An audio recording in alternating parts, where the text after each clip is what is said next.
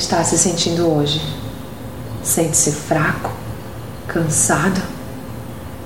Se é assim que está se sentindo, não desanime, pois é justamente na fraqueza humana que Deus opera.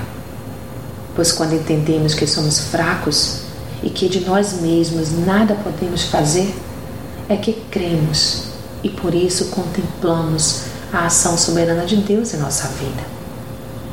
Por isso, por amor de Cristo, regozijo-me nas fraquezas, nos insultos, nas necessidades, nas perseguições, nas angústias, pois quando sou fraco, aí é que sou forte.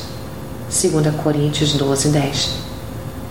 Então dobre-se a este Deus vivo e erga-se diante das dificuldades.